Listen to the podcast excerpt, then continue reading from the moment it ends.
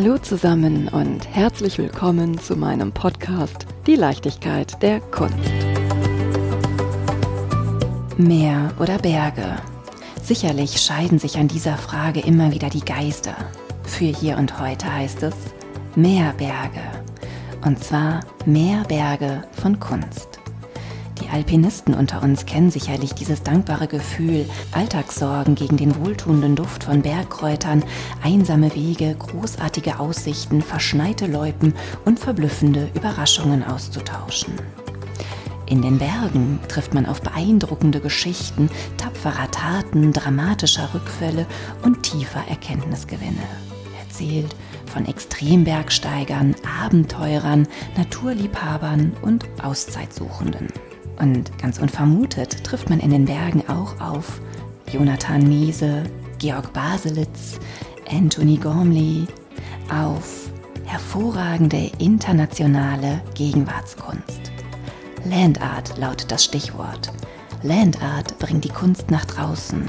Doch wie und wo finde ich die Gipfel, die durch das Zusammenspiel von Natur und Kunst geprägt sind? Gibt es eine Art Bergguide für Gegenwartskunst in den Bergen? Ja, den bzw. die gibt es. Ganz besonders freue ich mich, euch heute Ute Watzel vorstellen zu dürfen, die mit ihrem Buch Berge von Kunst ein ganz besonderes Werk geschaffen hat. Also los, ihr Lieben, gehen wir gedanklich raus aus dem White Cube und hinein in den Green Space. Liebe Ute, bitte stell dich und deinen Weg über Stock und über Stein doch einmal vor. Hallo erstmal. Ja, ich bin beruflich zur Kunst gekommen. Ich bin direkt nach meiner Ausbildung zur Journalistin als Redaktionsleiterin in einem Kunstmarktmagazin gelandet. Und Learning by Doing habe ich mich dort hineingearbeitet in den Kunstmarkt und in die Kunstszene und habe sie lieben gelernt, die Künstler und die Kunst. genau. Wo kommst du denn ursprünglich her? Du hast als junge Frau die Liebe zur Kunst kennengelernt und die Liebe zum Wandern. Kam die schon mit den Kinderschuhen? Nicht wirklich. Also, es kam, Bei mir auch nicht. Nein.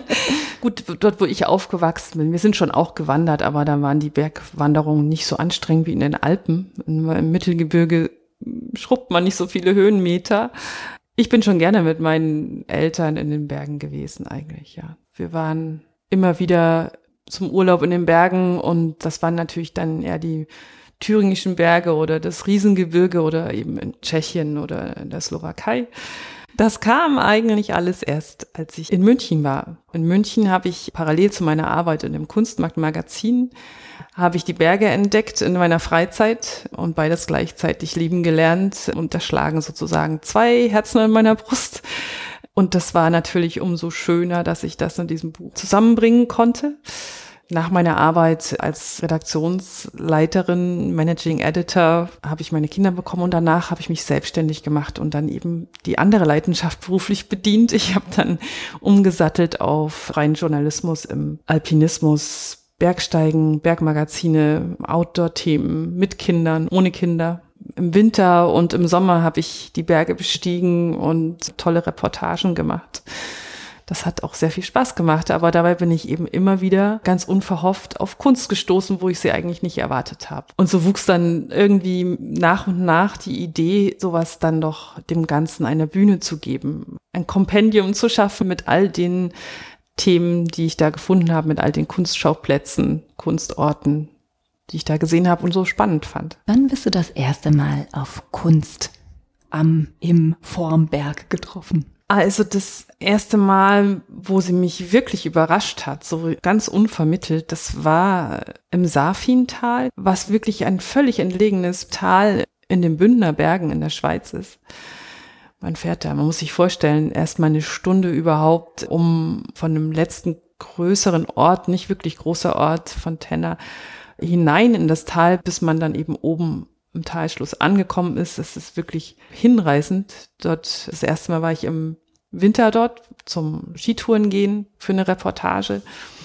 Und ja, und dort dann eben auf Menschen zu stoßen, die sich für Kunst begeistern, für zeitgenössische Kunst, das war schon sehr erstaunlich. Dann habe ich mir angeschaut, was die dort machen, was sie dort planen seit ein paar Jahren. Und das hat mich wirklich begeistert. Dann eben nochmal im Sommer hingegangen bin und mir das angeschaut habe. Wie bist du vorgegangen? Entweder habe ich es wirklich durch Zufall gefunden, zum Beispiel bei einer anderen Reportage für ein Bergmagazin war ich im Bad Gastein und war da auf einer Pressereise und da wurde mir alles Mögliche präsentiert, worüber ich doch schreiben sollte. Aber ganz unverhofft bin ich eigentlich auf das Thema Sommerfrische Kunst gekommen, auf dieses tolle Kunstfestival, was da seit zehn Jahren in Bad Gastein stattfindet. Und darüber wollte ich schreiben, nicht über das, was man mir da wirklich nahegelegt hat. Und das war dann auch so, eine, so ein Zufallsfund. Und dann gibt es Sachen, über die ich gelesen hatte, oder die man mir nahegelegt hat, von denen man mir erzählt hat. Und die habe ich dann bewusst aufgesucht, nachdem ich sie Zeitungen, Zeitschriften angeboten habe und jedes Mal war ich so begeistert dass ich, und enttäuscht, dass ich nur diese eine Publikation äh, gefunden habe, wo ich es unterbringen konnte, wo ich über diesen Kunstschauplatz sprechen konnte. Entweder war es ein Museum oder eben eine Biennale an der frischen Luft mitten in den Bergen. Oder es war mein kleiner Kunstraum einfach nur. Und oftmals war dann einfach auch so eine unglaublich schöne Architektur noch, die das Ganze begleitet hat. Äh, das hat mich alles so fasziniert und dann hatte ich nur diesen einen Artikel und ich dachte, war es das jetzt? Diese Zeitschrift, die fliegt in zwei, drei Monaten spätestens wieder in irgendeinen Mülleimer und dann ist es weg. Aber dass es dort und dort eben ähnliche Projekte oder Museen gibt, ähnliche Ausstellungen, wo ähnliche Leute ähnlich ticken und sich für die Kunst genauso begeistern, davon wussten die alle gar nichts und voneinander. Und deswegen dachte ich, das wäre doch toll, wenn man die zusammenführen würde, wenn man sagen würde, okay, hier ist eure Bühne, ich präsentiere euch, ich zeige euch und das bleibt dann auch wirklich auch länger. Es schmeißt man nicht weg, sondern das kann man sich ins Regal stellen und immer wieder hineinblättern und ja, das war die Idee, die ich immer mal wieder vermittelt habe und in meinem Freundeskreis auch immer sehr gut ankam. Diese viele Recherchearbeit, das Erwandern, wo hast du gerne geschrieben? Natürlich ist ein Buch zu schreiben immer sehr aufwendig und man muss dann schon auch mal den Flow finden. Das ist nicht ganz einfach, wenn man doch auch immer wieder die Familie im Hinterkopf hat, Kinder natürlich. Und mir hat es geholfen, dann in den letzten Zügen sehr, sehr viel Zeit, mich zurückzuziehen und zwar auf unsere Hütte eine Hütte gepachtet in den Bergen und das passte da auch irgendwie perfekt hin. Da habe ich wirklich schon mal ein paar Tage am Stück schreiben können. Damit habe ich mich eigentlich so ein bisschen aus den Zuständigkeiten herausgenommen und habe mich in den Flow begeben. Es muss ein toller Flow gewesen sein. Also ich liebe deinen Schreibstil sehr.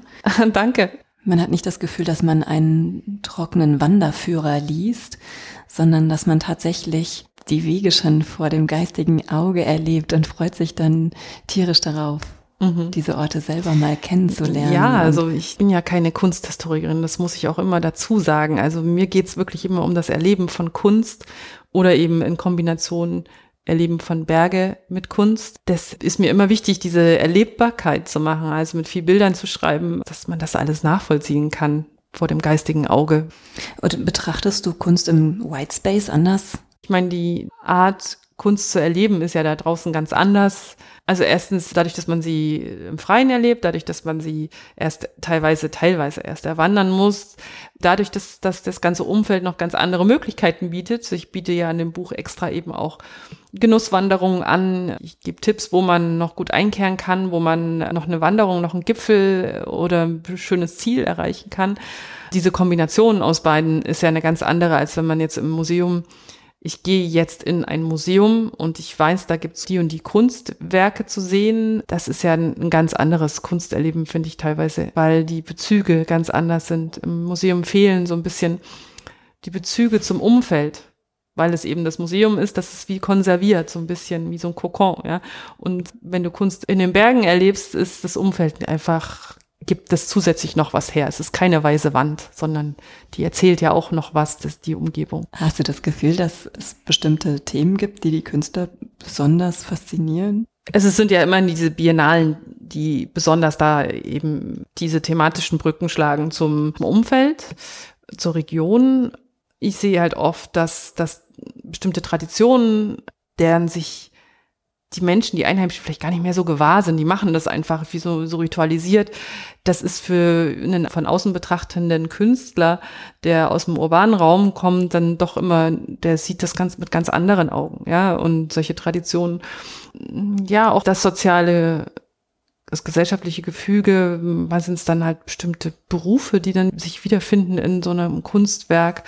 Im Bergellen, da war eine Künstlerin, glaube ich, die hat die vielen verschiedenen Brunnen, die es in so einer Ortschaft gibt, in Vico Soprano, hat sie überall mit Fotografien versehen. Also eine Frau, die sie da immer wieder fotografiert hat, auch eine Frau aus dem Ort, glaube ich, gewesen, auf Schwarz-Weiß-Fotografie festgehalten und in die Brunnen gelegt, also ins Wasser gelegt. Und jeder Brunnen in Vico Soprano, und dann wird einem erstmal bewusst, wie viele Brunnen so eine Ortschaft hat, konnte man dann erwandern von Fotografie zu Fotografie, von Brunnen zu Brunnen. Und in jedem Brunnen schwamm so eine Fotografie und natürlich dadurch, dass sich das Wasser in Wellen drüber legt, wieder eine ganz andere äh, Anmutung. Tolles Kunstprojekt, fand ich wunderbar. Es wird ja wahrscheinlich viel Kunst auch außerhalb der Gemäuer zu sehen sein, die ja unheimlichen Naturbelastungen ausgesetzt sein muss. Schnee, UV-Strahlung. Ja, also bei der Smart war es tatsächlich so.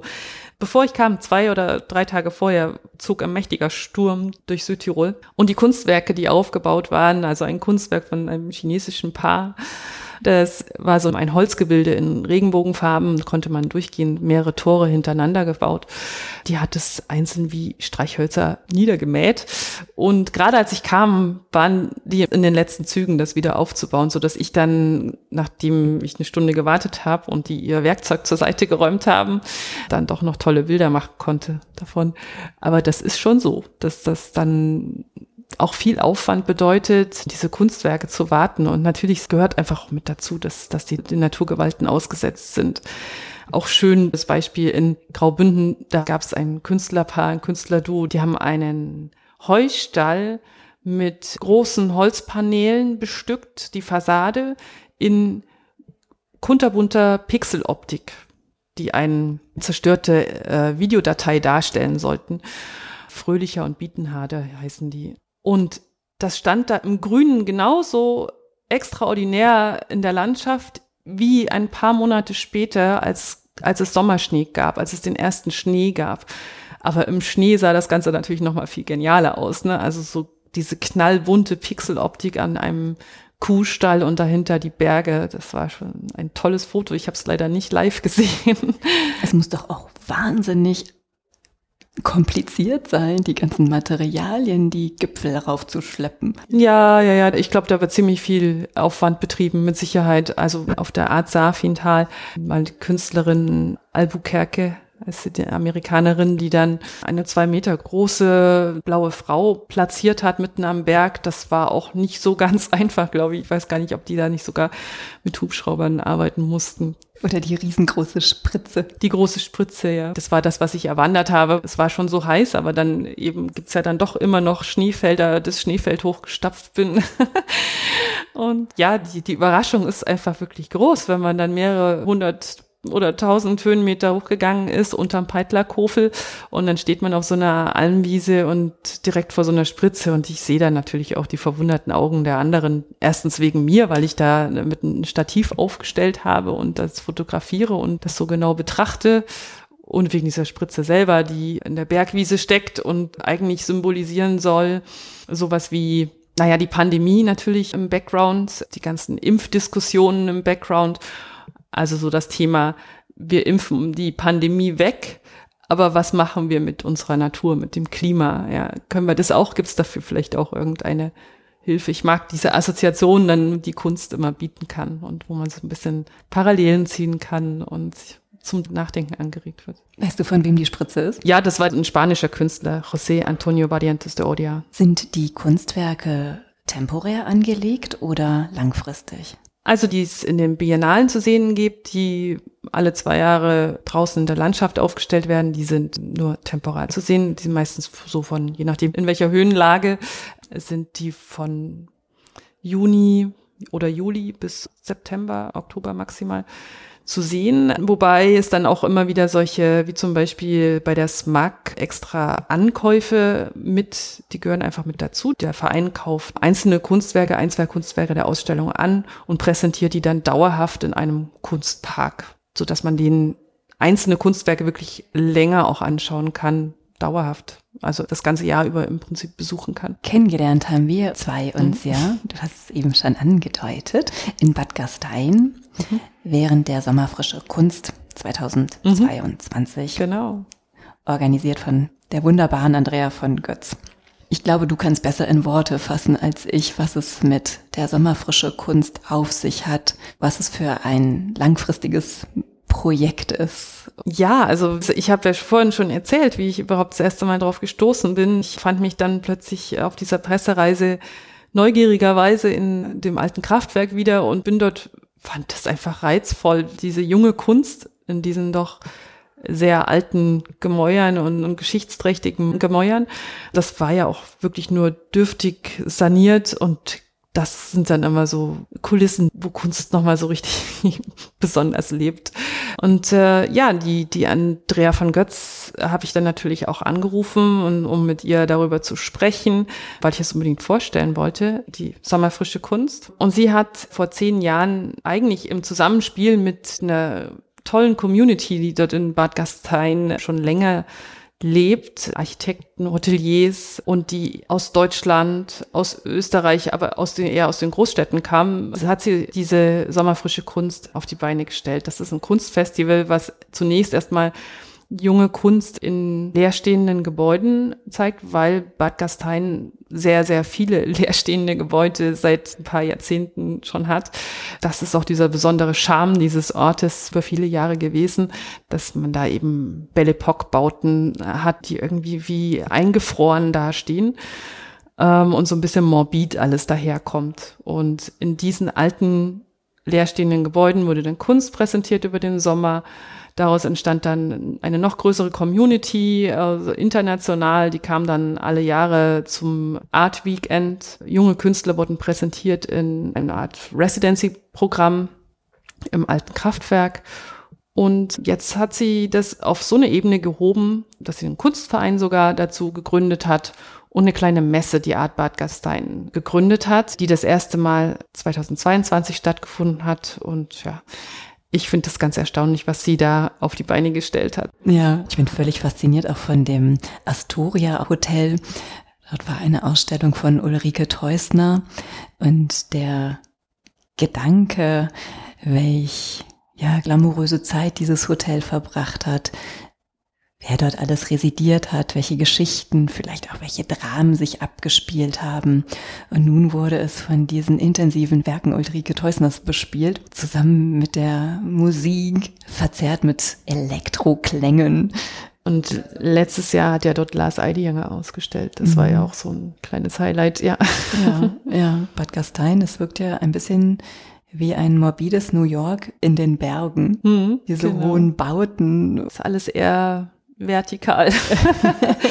ja, das war früher alles so, man sieht halt noch die Reste von diesem Mondänen, was Bad Gastein mal war. Und jetzt muss man mal schauen, wohin man das entwickeln kann. Und äh, viele erinnern sich ja, ich auch, äh, letztlich daran, wie das äh, in Berlin, in Ostberlin nach der Wende war, dass auch da waren eben die Gebäude ziemlich runtergekommen. Es gab sehr viel Leerstand und das äh, hat die Kunst und die Szene für sich nutzen können.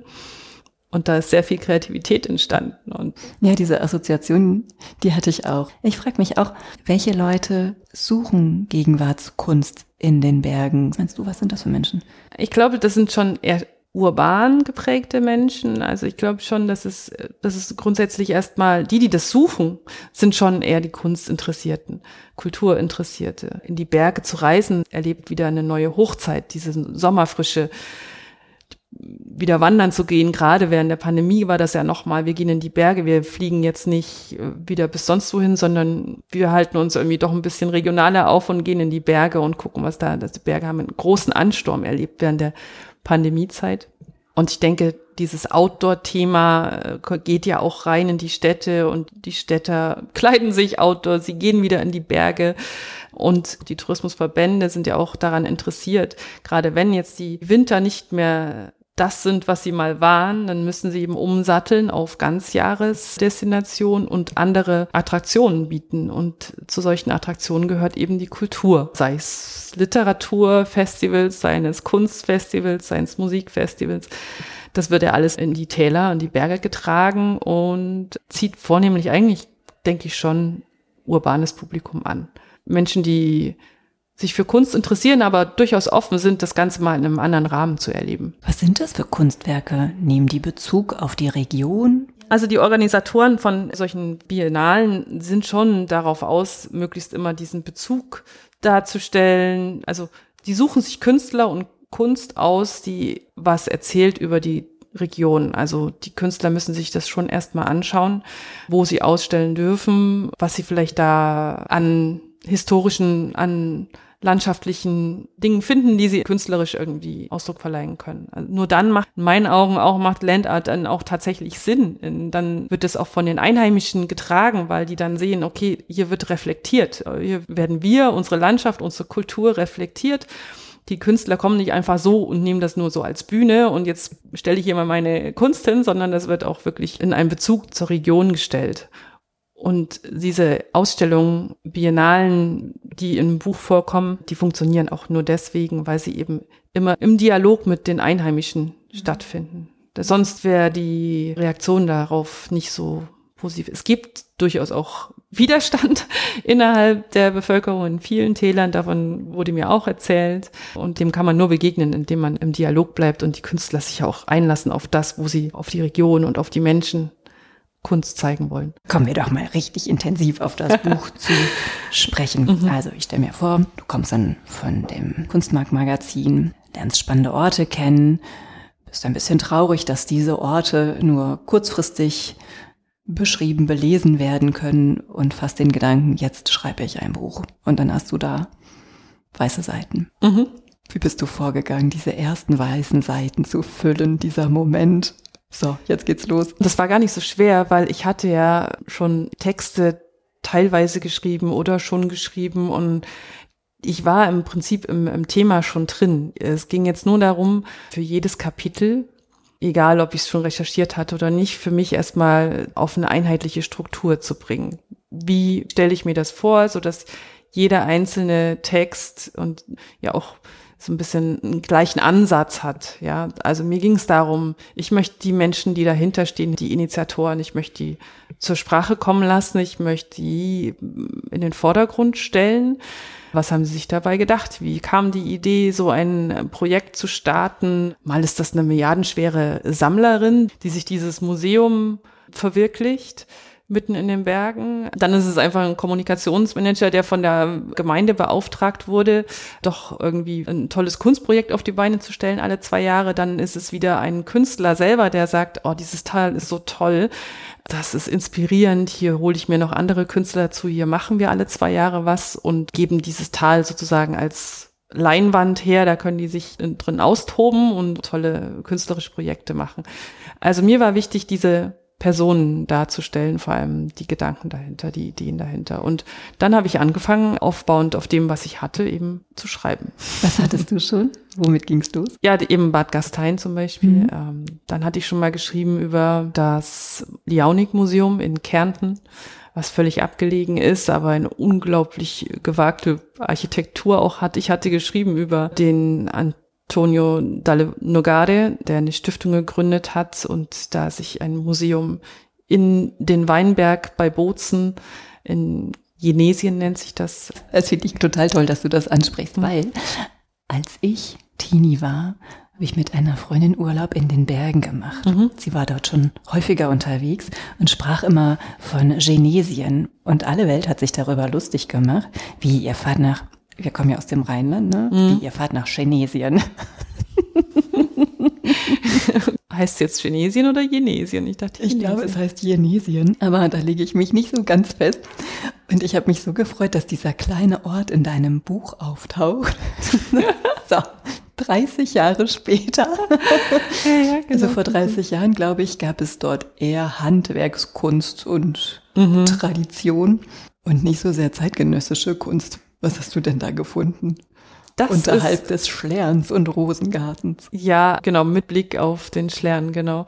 Das ist eben diese Stiftung Fondazione Antonio Dalle Nogare. Ein Sammler, ein großer Freund zeitgenössischer Kunst, vor allem der konzeptionellen Kunst.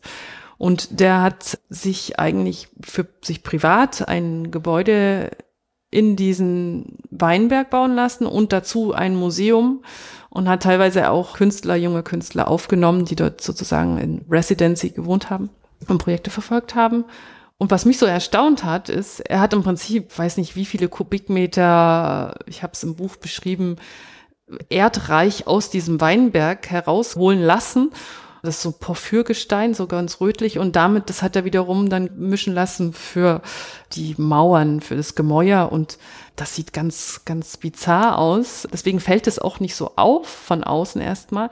Aber wenn man reinkommt, dann hat dieses, obwohl es in einem Berg hineingebaut ist, doch ein unglaubliches Tageslicht und musealen Anschein. Also man denkt nicht, dass diese Räume da drin so groß sind und so toll ausgeleuchtet sind, ja.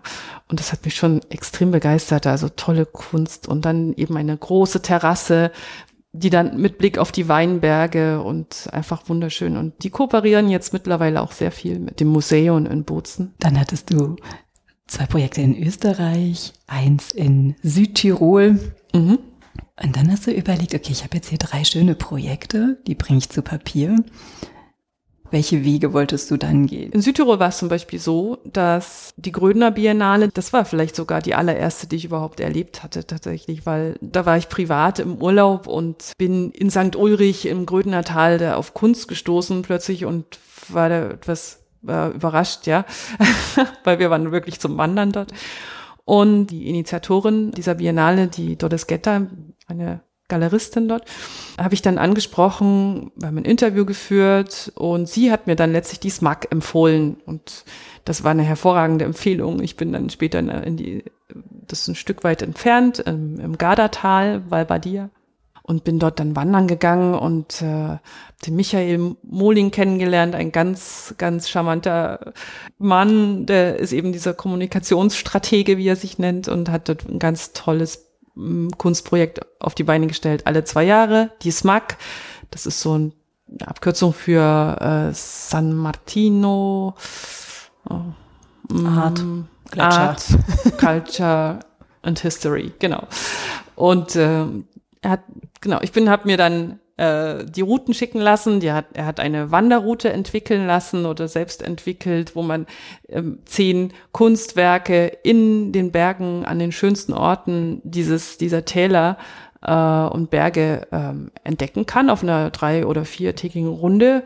Und ich habe mir einige angeschaut und das war tatsächlich ziemlich, ziemlich schweißtreibend. Also Kunst erwandern, wirklich mit Bergschuhen und Schweiß und äh, vielen Höhenmetern durch Schnee noch bin ich gelaufen und das war schon so diese ganz unmittelbare Kontakt von, von Natur und Kunst. Mhm. Wir haben ein chinesisches Künstlerduo angesprochen, mhm. ein Künstler aus Spanien, aber es gibt ja auch Künstler, die ja auch tatsächlich ihre Heimat in den Bergen haben. Mhm. Ich spiele auf Notvital an. Ah. du ahnst es schon. Hast du Notvital kennenlernen dürfen? Ja, aber viel früher. Och. Ja, weil ich habe tatsächlich für das Magazin damals ein Porträt über ihn geschrieben. Und es war schön, dann wieder auf ihn zu stoßen. Eher zufälligerweise auf der Recherche für dieses Buch. Dazwischen lagen jetzt, glaube ich, 15 Jahre oder so.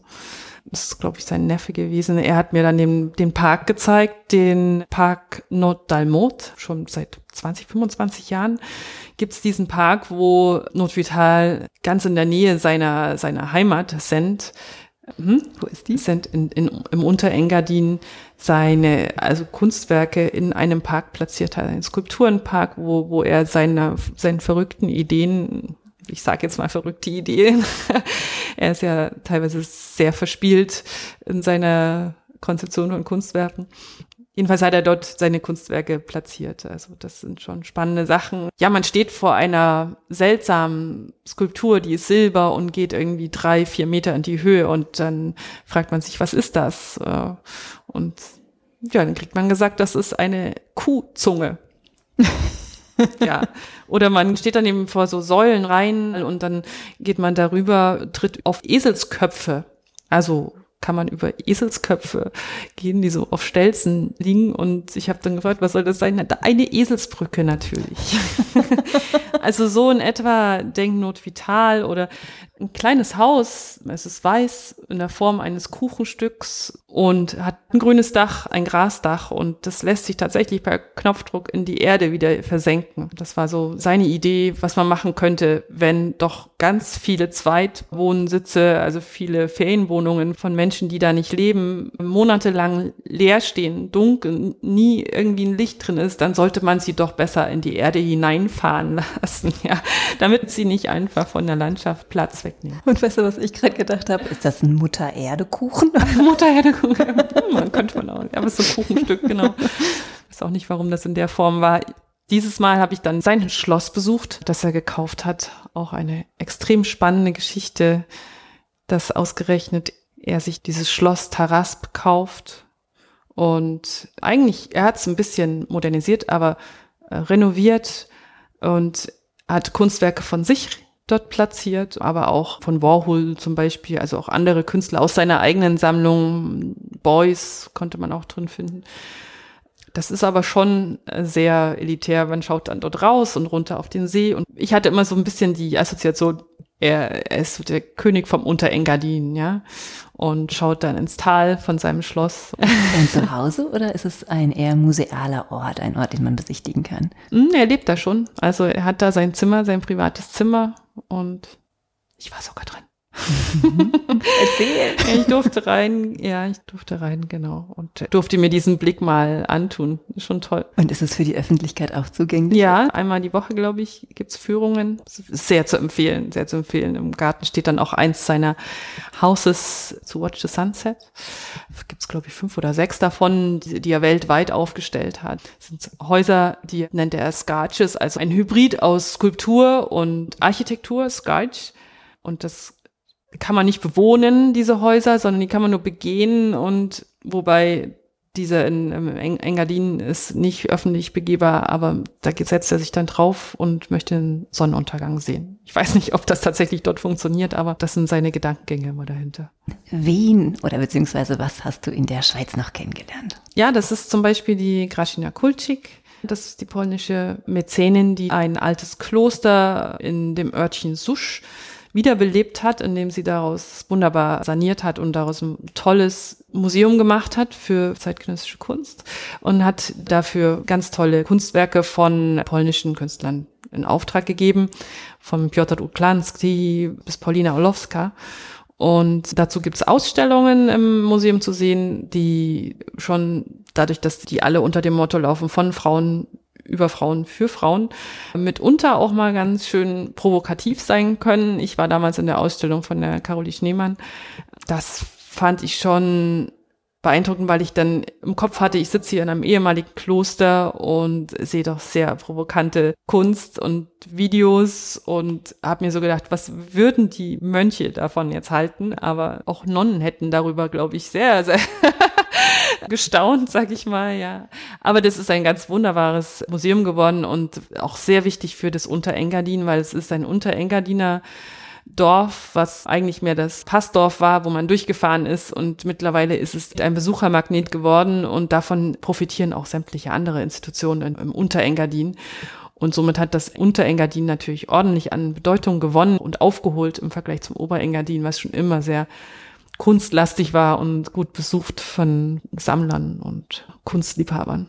Ich bin mir sicher, dass die Schweiz so einiges zu bieten hat. Ja, das war vor allem deswegen schön, die Fundation Neyers.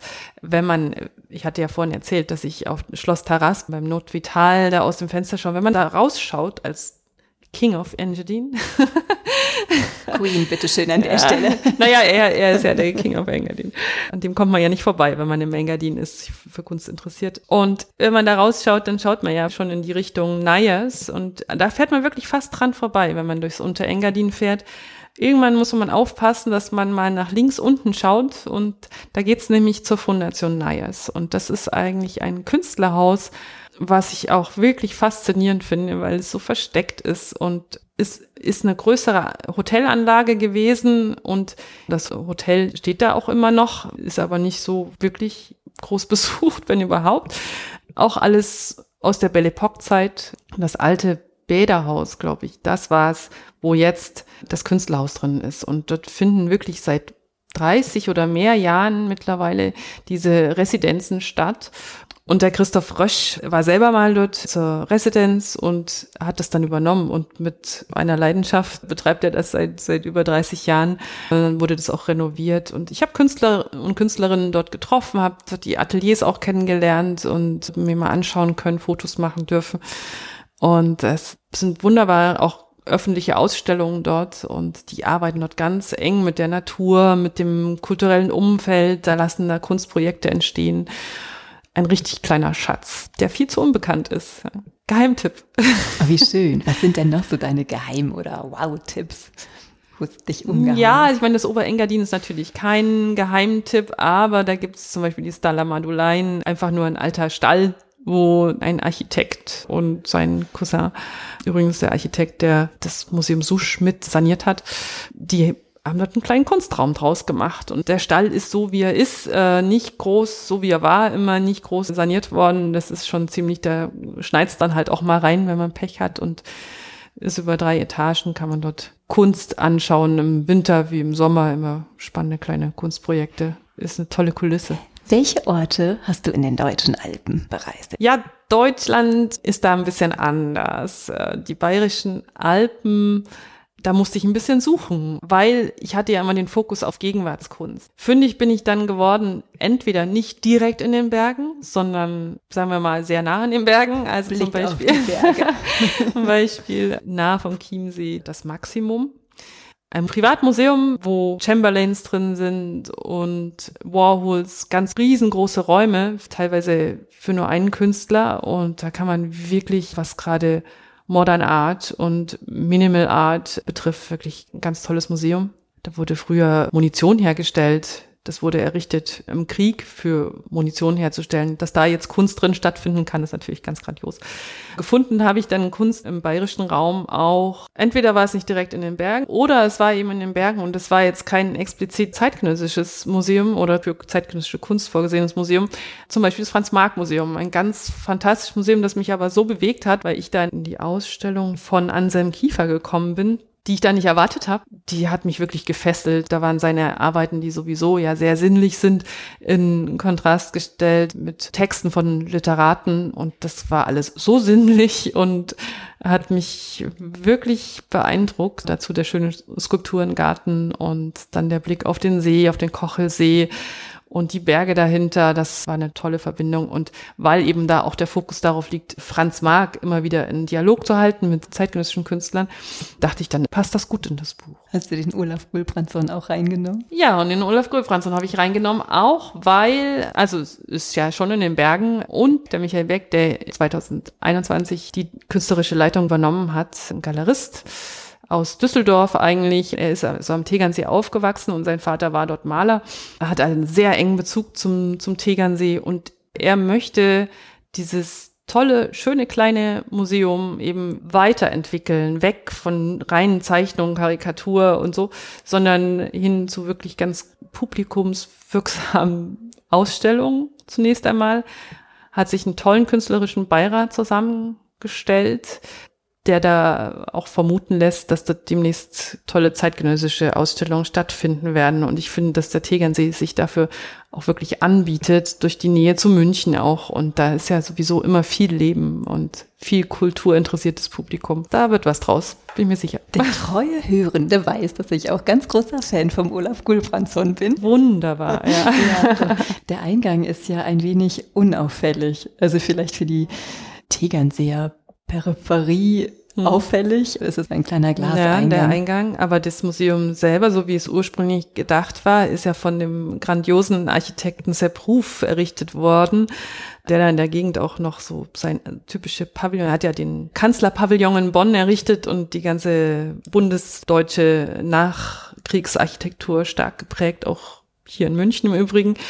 Und der hat dort gelebt, auch hatte dort ein Häuschen und war ein guter Freund von Olaf Gulbrandsson dann nach dem Krieg. Und deswegen ist auch dieses Museum von ihm errichtet worden, nachdem Gulbrandsson dann gestorben war. Hm. Welche Gegenwartskunst in den Alpen möchtest du denn noch für dich und vielleicht auch für zukünftige oder für ein neues Buch erschließen? Na, ein Projekt am Tegernsee habe ich jetzt tatsächlich kennengelernt. Das ist die Alm Residency. Das andere ist die Medienfrische, die dieses Jahr das erste Mal stattgefunden hat in einem entlegenen Tiroler Dorf, Schlabs. Das möchte ich gerne noch kennenlernen und ansonsten bin ich natürlich für viele Tipps auch sehr offen. Wenn viele Tipps zusammenkommen und viele kleine schöne Projekte da zusammenkommen oder auch größere, dann denke ich nochmal über ein neues Buch nach. also wenn ich in den Bergen bin, dann halte ich mal die Augen auf und dann werde ich es dir weiterleiten, weil ich finde dein Buch wirklich, wirklich, wirklich großartig. Und ich bin so froh, dass wir uns über dieses Buch in Bad Gastein kennengelernt haben. Genau, ja, ist schön. Auch darüber hinaus. Mhm, ja. Freue ich mich wirklich sehr. Vielen Dank, dass du uns hier mit deinen Bergen von Kunst so bereicherst. Ja, gern geschehen und danke für die Einladung zu dem herrlichen. Und ich würde ja natürlich niemals Werbung machen, aber ich bin von diesem Buch wirklich begeistert und vielleicht liegt es ja unter dem Christbaum von dem einen oder anderen. zwinker, zwinker.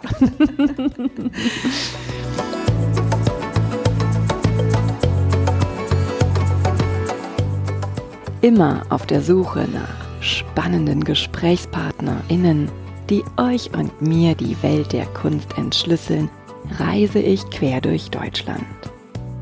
Wenn du die Reisen von Die Leichtigkeit der Kunst unterstützen möchtest, dann freue ich mich sehr über deine Kulturpartnerschaft. Geht auch ganz einfach via paypal.me slash Leichtigkeit der Kunst oder mit einer goldenen, silbernen oder bronzenen Mitgliedschaft über steadyhq.com slash die Leichtigkeit der Kunst. Bedanken möchte ich mich von ganzem Herzen bei allen Hörenden, die bereits die ein oder andere Reise unterstützt haben. PS, ihr möchtet mehr über die Leichtigkeit der Kunst erfahren und mal einen Blick hinter die Kulisse werfen? Dann habe ich einen Tipp. Tragt euch in den Newsletter bei steadyhq.com slash die Leichtigkeit der Kunst ein. Ihr habt Fragen, Anregungen und Feedback? Dann schickt mir gerne eine E-Mail an claudia at die Leichtigkeit der Kunst.de. Und wenn ihr mögt, dann freue ich mich sehr über euer Like und eine Bewertung. Ihr möchtet weitere Informationen? Dann schaut auf meiner Website unter www.dieleichtigkeitderkunst.de. Und nun von Herzen Dank.